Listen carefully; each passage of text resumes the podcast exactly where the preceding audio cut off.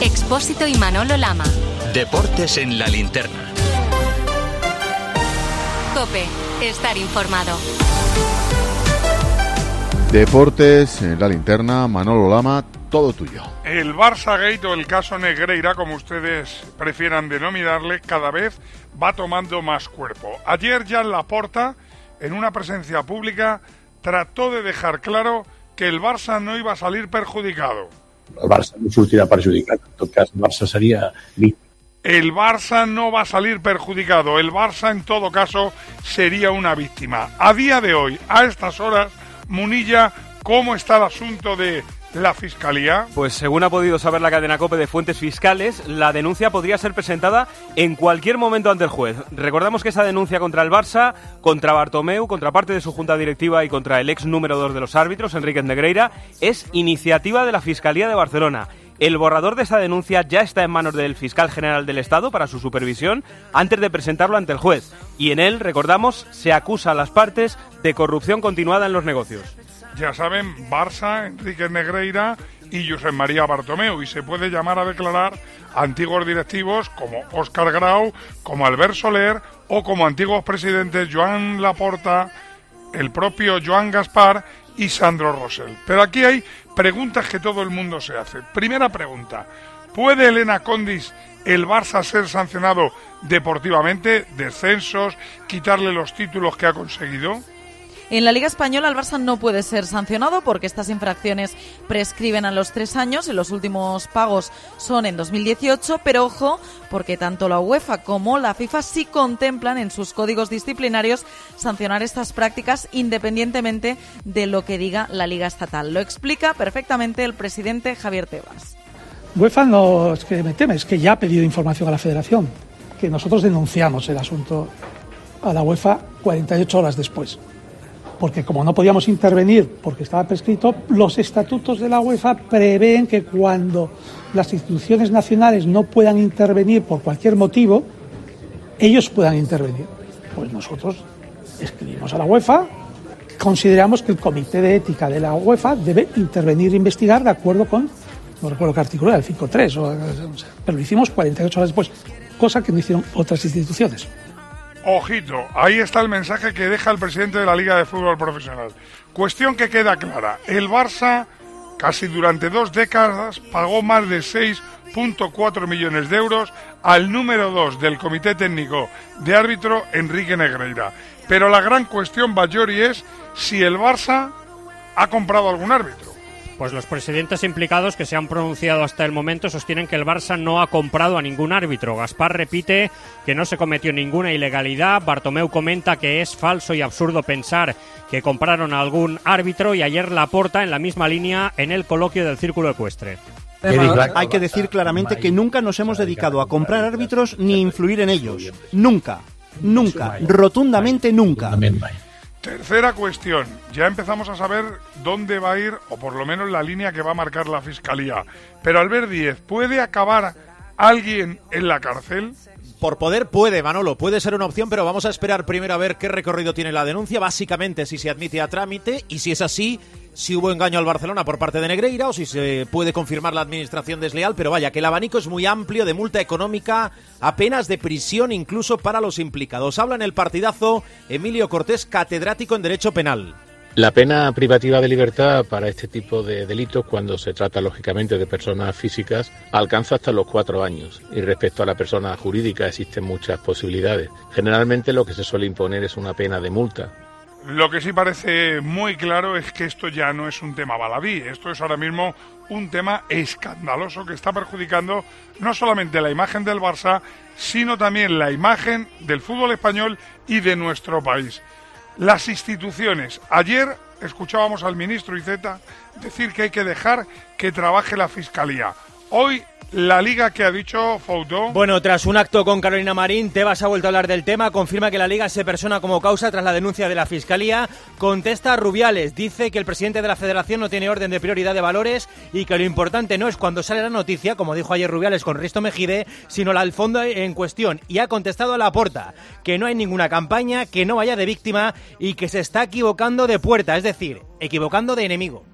La excusa inicial ya se dio cuenta que no le ha servido, el monstruo se va haciendo más grande, se van saliendo las cosas más grande, más grande, más grande, él sigue sin dar explicaciones, pero mi consejo que menos victimismo y, más claridad de lo que pasó. Y si es una claridad sucia y tal, pues tendrán que tener las consecuencias, ¿no? Pinta mal, pinta mal, se sepa quiénes son los responsables y se tomen las decisiones en el momento por las instituciones que puedan tomarlas de acuerdo con, con lo que se haya terminado la investigación. No sé si será o retirada de títulos o no, porque eso tendrá que hacerse con las investigaciones. Yo hasta ahora lo que digo es que hay un comportamiento irregular, no lógico en un club de fútbol y que se tiene que saber la intención y hasta dónde llegó esa intención y a partir de ahí veremos las responsabilidades y las sanciones. Quédense con esas dos palabras. Pinta mal para la Liga de Fútbol Profesional. La federación ha estado guardando silencio a lo largo de estas semanas. Ayer Javier Jurado, el presidente de la Española, por fin se pronunció. Sí, Luis Rubiales lo hizo en esa entrevista con Risto Mejide, opinó sobre el escándalo Negreira. Es verdad que dijo que le parece tremendo que un árbitro pueda recibir dinero de un club, pero le parece sospechoso el momento en el que el caso Negreira ha visto la luz. No cree que haya sido algo casual. Ha salido en, en un momento en el que todo el mundo hablaba de lo mal que está la liga en comparación con la Premier, de las pérdidas, de tal, y puede que alguien haya querido utilizarlo. Porque la fíjate, Superliga puede estar detrás. No lo creo. Yo confío mucho en la justicia en España, de todas formas, mucho. Confío mucho en la justicia en España. Y oye, tarde o temprano se van a demostrar muchas cosas en este país. Desde luego nos parece tremendo que haya una persona que ya fuera árbitro en activo o retirado, si está en un órgano, reciba dinero de un club. Bueno, sin comentarios, sí que quiero que tú lo comentes. Ricardo Rossetti, redacción de Media Pro Barcelona. ¿En qué crees que va a terminar todo esto? Pues deportivamente nada, Manolo. O aparece una prueba que vincule directamente al Barça con Negreira, con un partido, o parece imposible, al margen de que en España ya ha prescrito eh, esa vía. Pero para que la UEFA la FIFA decida imponer una sanción deportiva, de momento debe haber algo más que la presunción de influir en los arbitrajes o en condicionar una competición. Vamos, que faltan pruebas ahí. Otra cosa es que el caso termine en la vía penal y el Barça pueda ser condenado por corrupción entre particulares, pero ya estamos hablando de un tema económico. Vamos, que se necesitan evidencias más flagrantes para sancionar algo que eso sí, no debería quedar impune, que es que el Barça tuviera un contrato con el vicepresidente de los árbitros, aunque fuera para poner el tóner de las impresoras. De todas formas, no se piense que está terminado aquí, porque más madera que esto es la guerra, Munilla.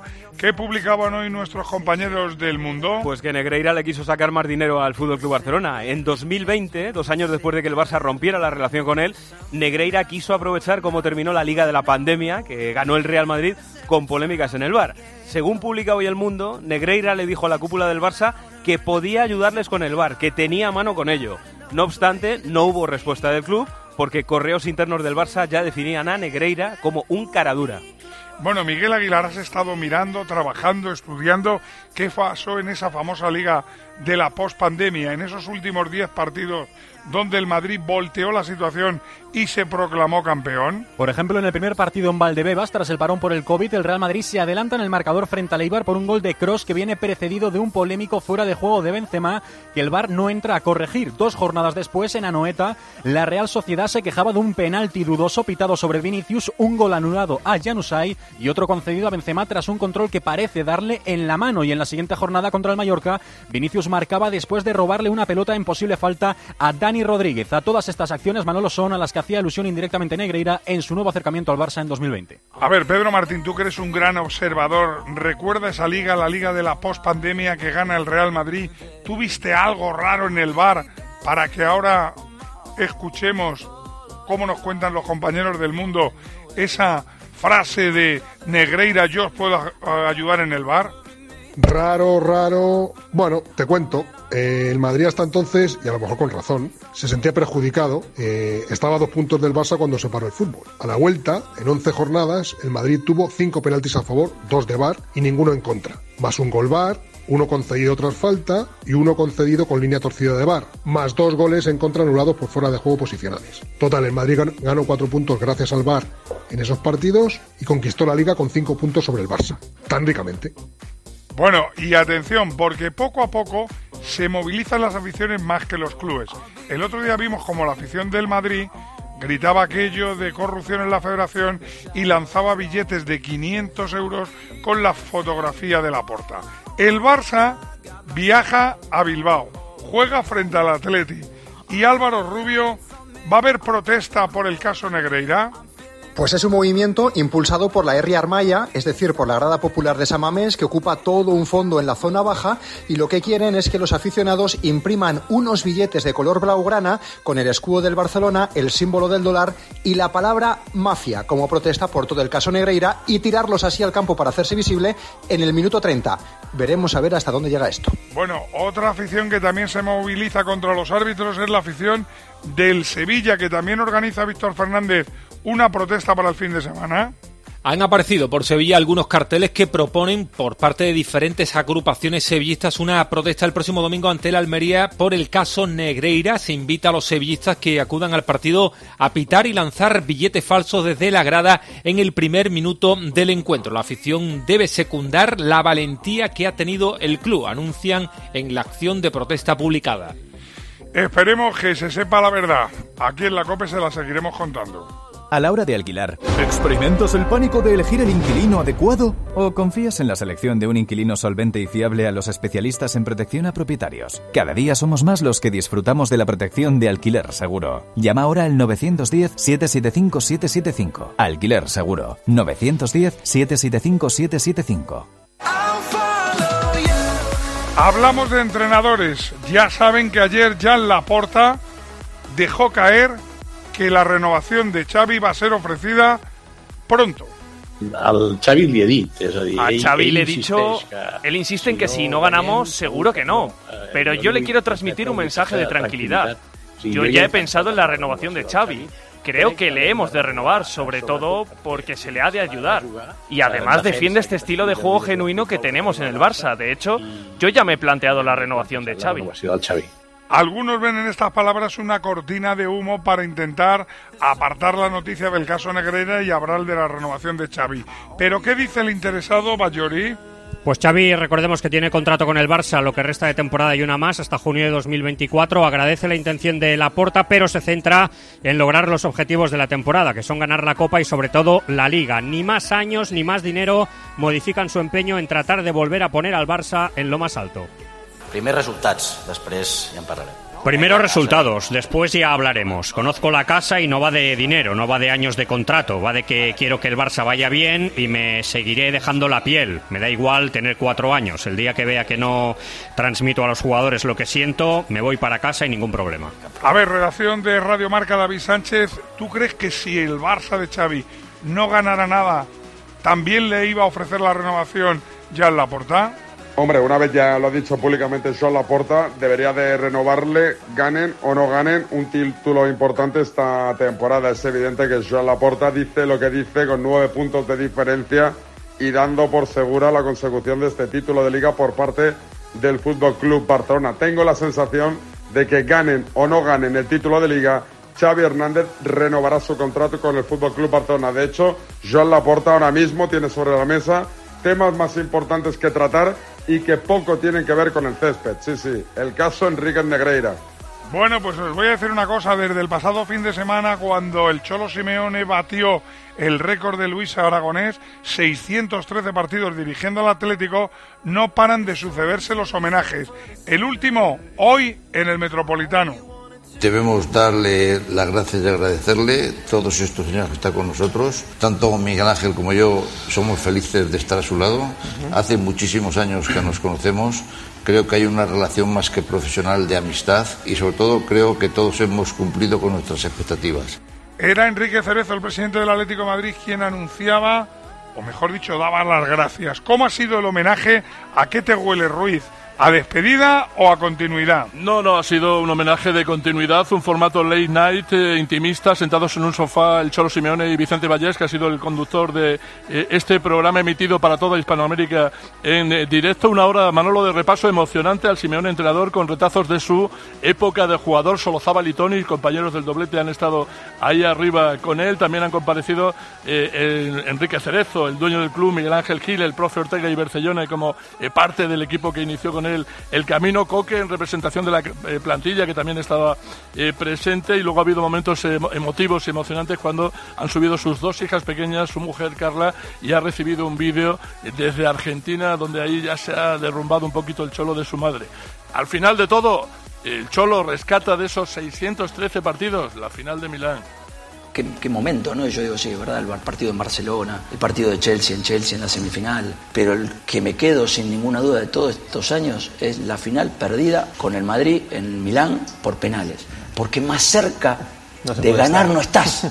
Y lo más importante de ganar, claramente, es tener la copa, pero es el camino. Y ese camino fue fantástico, fue maravilloso. Y desgraciadamente el destino no nos quiso dar ese, ese lugar. Bueno, ese camino no está siendo muy bueno para San Paoli, el técnico del Sevilla, que dicen que se la juega mañana y el próximo domingo frente a la Almería. Monchi dice que sigue confiando en él. Jorge, estoy convencido, porque él, además, en sus proyectos más recientes, fue contratado para revertir situaciones, ¿no? Y yo estoy convencido de que, de que lo va a conseguir. ¿Y qué ha dicho hoy el argentino? ¿Qué ha dicho hoy San Paoli, Víctor Fernández? Eh, Sí, después de una semana en el que se ha especulado y con datos objetivos sobre la posible destitución de San Paoli, el técnico ha preferido hoy asumir esos rumores con cierta naturalidad. Ha asegurado esta mañana que es consciente de la realidad que aceptó al venir aquí y que seguirá peleando. Asegura estar listo para asumir la irregularidad del equipo y dice que sabe convivir con la realidad de este equipo. Yo vine a una tarea y hasta, eh, hasta el último momento voy a dejar la piel por esto. A mí me tocó venir con, a reemplazar a un entrenador que, que es muy buen entrenador. Eh, Ese entrenador que ha sido uno de los mejores de la historia del club se tuvo que ir. Uno puede decir que respalda o no respalda. El fútbol no respalda. Que el fútbol respeta. Y menos el entrenador, eh, no, no hay. Eso no existe. Nosotros sí que respaldamos a Gema Santos con el mensaje del héroe Merlín que nos trae y que nos cuenta ya. Como cada día, sí, Manolo, como para no irnos hasta el y Merlín. Bueno, allí sobre todo nuestros oyentes profesionales de la construcción y la reforma, no sabes qué suerte tienen. Tienen aún más ventajas que nosotros. Sí, sí, sí. Mira, para empezar tienes todos los productos Pro en un mismo espacio para que ganes tiempo. Y también han pensado en Leroy Merlin prepararte más Stock Pro para poder cumplir todos tus plazos. Y por supuesto, como siempre, los mejores precios en Leroy Merlin para ayudarte con todos tus gastos. Tú llegas, cargas y todo son facilidades porque Leroy Merlin está contigo como nunca. Leroy Merlin, ahora más pro. Suena la sintonía de la Champions. Ya tenemos dos equipos clasificados para cuartos de final. Ayer lo ganó el Chelsea y el Benfica. Hoy conoceremos otros dos. El partido estrella es el que se juega en Múnich entre el Bayern y el PSG. Ventaja para los alemanes por 1-0. Y deportivamente, Rubén Martín, ¿qué novedades tenemos? Ya están confirmadas las alineaciones de los dos equipos a 13 minutos para que arranque ese partido. Hay dos españoles en el 11 titular del Paris Saint-Germain, Sergio Ramos y Fabián Ruiz. Hay tres cambios en las alineaciones respecto al partido de ida de cada equipo. Este partido lo vamos a narrar en tiempo de juego a partir de las 9 de la noche, como también vamos a contar lo que ocurre en el Tottenham Milan. Vienen los italianos con un gol de ventaja. ¿Con qué noticias, Santiduque? Buscan Manolo los ingleses remontar, amparados en su fortaleza como locales y en su tridente ofensivo juegan Kulusevski, Son y Harry Kane. El Milan recupera a Leao que forman el ataque con Giroud y con el malagueño Brahim Díaz que anotó el gol de la ida. El partido lo pita el francés Clement Turpi. Y mañana, también en tiempo de juego, a partir de las seis y media, sonará la sintonía de la Europa League. Juega la Real frente a la Roma de Mourinho. Noticias del equipo de Nostiarra, Marco Antonio Sandé. Aritz, Ilustondo y Omar Sadik las únicas bajas por lesión y Manuel tiene a todos los pesos pesados en perfectas condiciones para medirse mañana a una Roma de Mourinho que viene de ganar en la Serie a la Juve cerca de 2.000 aficionados. Han tenido que sortear como han podido la huelga de controladores aéreos en Francia y Manuel quiere un partido como el que tiene en la cabeza. Si sale el partido que tengo yo en mente, eh, seguramente vamos a estar cerca de competir. Ese es el que, el que yo tengo en la cabeza y el que me gustaría. Yo con eso eh, me voy a quedar tranquilo. Aquí es muy fácil decirlo. Y Yo puedo vender humo, pero luego hay que demostrarlo en el verde. En la Roma está Mourinho, pero la pregunta, Millán, ¿en esta Roma asusta el momento actual de Dybala? A mí me asusta Manolo, ha caído de pie en Roma y está mostrando un nivel muy notable en la primera temporada en la capital. Es el líder del equipo y ha intervenido en 19 goles en los 25 partidos que ha disputado. Sin duda alguna es el jugador clave en los de Mourinho. A las 9 de la noche juega el United, del que eliminó al Barça frente al Betis. Allí ya en Manchester está Oliva con la última hora. Y a esta hora de la noche Manolo y bajo un intenso frío está entrenando el Betis en Old Trafford. Canales está recuperado, no ha desvelado Pellegrini si jugará o no de inicio y el que tiene pinta de que puede ser titular es Joaquín, que ha acompañado a Pellegrini esta tarde en la rueda de prensa oficial y al que no se le pasa por la cabeza que este pueda ser su último partido en un gran escenario. Si pensara que es mi última vez, vendría de otra manera y no lo disfrutaría igual. Y te juro que no es mi pensamiento. Vengo, como he comentado antes a otros compañeros, eh, disfrutando, sintiéndome importante, sintiéndome futbolista de tener la oportunidad y el privilegio de, de poder jugar en este tipo de campos. Y la gran pregunta, Millán, que nos hacemos es si le puede afectar al United el 7-0 que le acaba de meter el Liverpool. Escocerles seguro, afectarles para mañana no lo creo. En las últimas semanas han ganado un título después de más de un lustro, eliminaron a un equipo top como el Barcelona y están asentados en los puestos Champions en la Premier. Yo preferiría un equipo más confiado y no a uno con las ganas de reivindicarse que tiene el United. Más de Europa League, además de la Real, además del Betis, juega el Sevilla a las 9 frente al Fenerbahce. ¿Con qué novedades, Víctor Fernández? Bueno, ya hay lista de convocados, la ha ofrecido a mediodía de hoy el técnico Jorge Sampaoli. Tiene la baja de los centrales Badé, Rekic y Marcao. Badé se ha recuperado, pero lo reserva para el próximo domingo. No están tampoco Papu ni Tecatito, tampoco Pape Gueye, que no está inscrito en esta competición. La noticia positiva es el regreso de Fernando, que va a ser titular mañana. Oye, Millán, ¿cuál es el peligro de los turcos? Ener Valencia lo conocemos de los mundiales, pero te voy a dar un dato que asusta. Ha marcado 11 goles en los últimos 7 partidos, lleva 23 tantos en la Liga Turca y está peleando por la bota de oro. Tendrán que estar muy atentos los defensas hispalenses para poder parar al ecuatoriano. Hay que recordar que además de la Europa League también tenemos conference con un equipo, el Villarreal, que está en Bélgica y con ellos Juan Igual. Acaba de terminar Manolo el entrenamiento del Villarreal en el Loto Park aquí en Bruselas y Setién no ha despejado ninguna de las dudas que tiene para el partido de mañana. Podría darle minutos a los Chelsea y Jackson que están recuperados ya y la gran incógnita sobre todo saber si será uno titular Gerard Moreno. Los únicos lesionados son Capú y Coquelán, los dos son baja por lesión, Pita, el polaco, Frankowski. Lo de hoy y lo de mañana en tiempo de juego. Elegir Grana Padano es abrazar los valores italianos que lo hacen único porque en el sabor de Grana Padano se encuentra el sabor de Italia, la emoción de compartir un sabor que enamora al mundo entero. Grana Padano, un sentimiento italiano. Vamos rápidamente con noticias que tienen que ver con lesiones. La primera habla del Madrid. Melchor Ruiz, ¿cómo están los tocados del equipo blanco? Segundo entrenamiento del Real Madrid preparando esa visita del español el sábado al Estadio Santiago Bernabéu. Eh, en ese partido, Carlo Ancelotti va a poder recuperar a Luca Modric. No así parece que va a poder contar ni con Álava ni con Ferran Mendy. Ambos, los defensas, siguen evolucionando de forma positiva de sus lesiones, pero siguen trabajando al margen y no parece que lleguen. Y habrá que tener especial atención a Karim Benzema, que hoy junto a Mariano y Rudiger han trabajado al margen del grupo. Quedan tres sesiones de trabajo y habrá que estar muy atento para ver si el francés llega o no en condiciones. El Barça piensa en San Mamés, recupera futbolistas. ¿Quién llega, Elena? Llega Lewandowski, estará recuperado en San Mamés, pero será baja Ronald Araujo, sancionado un partido por la expulsión frente al Valencia. Tampoco estarán listos todavía los lesionados de Embelé ni Pérez. Mala noticia hablando de lesionados nos viene desde Cádiz. Lesión grave Rubén López de Brian Ocampo. Lesión grave y muy importante en el Cádiz, Manolo. Brian Ocampo, el jugador cadista, se lesionó hace un par de semanas en una mala jugada en un entrenamiento y hasta ahora no ha dado la cara. Un problema en la rodilla, un edema óseo y también una afectación en el ligamento interno de la rodilla que le va a tener que hacer pasar por el quirófano. El futbolista va a estar al menos seis meses de baja y llega la lesión en un gran momento del jugador cuando incluso estaba ya marcando goles con el equipo cadista. Hablando de hospitales y de lesionados, Iván Herrey recupera baraja gente para jugar frente a Osasuna. Sí, a Gaya y a Nico que trabajan con el grupo y apuntan incluso a titulares. Cavani toca balón, aunque no con el resto del grupo, pero desde el vestuario no lo descartan para el sábado. Lato, Paulista y Marcos André seguirán fuera. A todo esto, Osasuna prepara ya en su mente el partido de Copa. ¿Hay bobadilla, cambios de horario en los partidos de vuelta de las semifinales de la Copa del Rey? Pues sí, porque la Federación ha anunciado esta mañana, Manolo, que los partidos de vuelta, el Atlético Osasuna del día 4 y el clásico Barça-Real Madrid del día 5 de abril, ambos en plena Semana Santa, se adelantan a las 9 de la noche.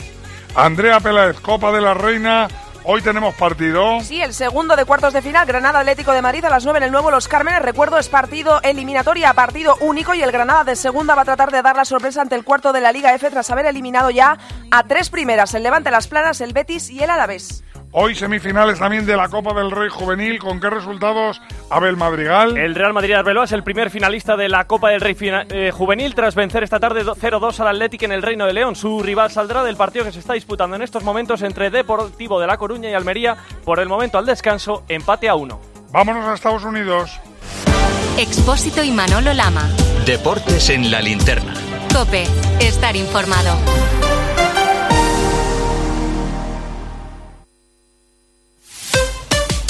Escuchas Cope. Y recuerda, la mejor experiencia y el mejor sonido solo los encuentras en cope.es y en la aplicación móvil. Descárgatela. Rápido, Carlos. Necesito un traje de superhéroe. ¿Un traje de superhéroe? Pero si los carnavales ya han pasado. Ya, pero es que he descubierto que desde hace un tiempo hago cosas increíbles.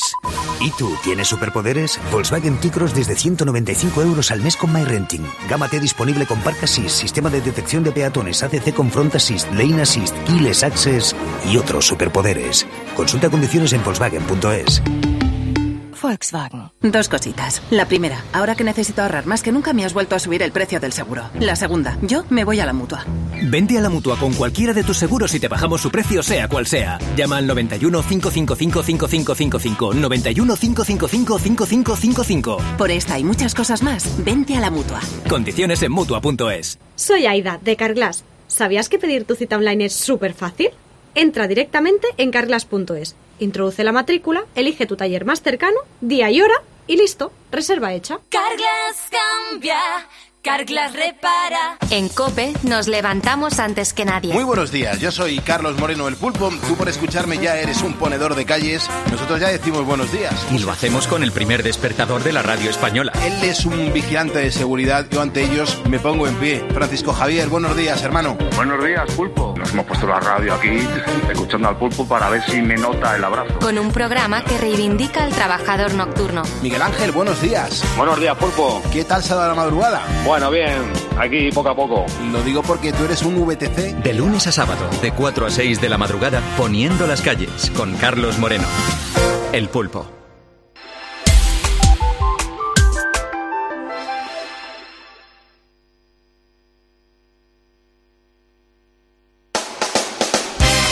Nombres propios del deporte español, nombres propios de gente que toca el cielo con las manos. Ayer Rubén Parra estuvo en directo en Los Ángeles viviendo la noche histórica de Pau Gasol.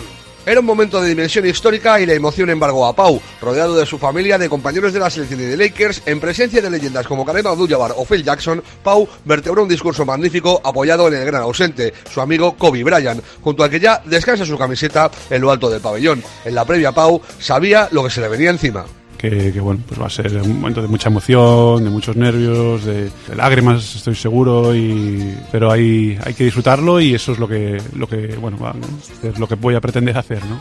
No nos marchamos de Estados Unidos. Ángel García Alcaraz está listo para jugar Indian Wells. Bueno, de momento ya está allí en el desierto californiano. Se está probando. Tiene la ventaja de que no juega la primera ronda y que por tanto no debutaría hasta el sábado. Así que en las próximas horas habrá una decisión definitiva sobre si juega y aspira a recuperar el número uno. Los que ya están eh, jugando en pista, Bernabé Zapata ha perdido el primer set. Hoy juegan también Munar, Carballés y Buxa. Alonso Manía es ahora mismo la moda que hay en España, pero Carlos Sainz, Carlos Miquel ha desatado la locura para el Gran Premio de nuestro país? Ha sido de récord, Manolo. 3.300 entradas vendidas en solo 8 minutos para llenar la grada de Carlos Sainz en el circuito de Montmeló, Gran Premio de España del próximo 4 de junio. Se ha vendido todo hasta ahora y eso sí, el circuito tiene previsto poner a la venta otras 3.000 entradas. ¿Ha vuelto la locura por la Fórmula 1? En ciclismo hay locura porque estamos viviendo una París-Niza espectacular, Erifrade. Llegó el esperado duelo de montaña Pogachar-Vinegor y aunque fue el danés el que pasó al ataque a cuatro y medio para meta, le remachó el esloveno con 43 segundos. Victoria liderato para Pogachar.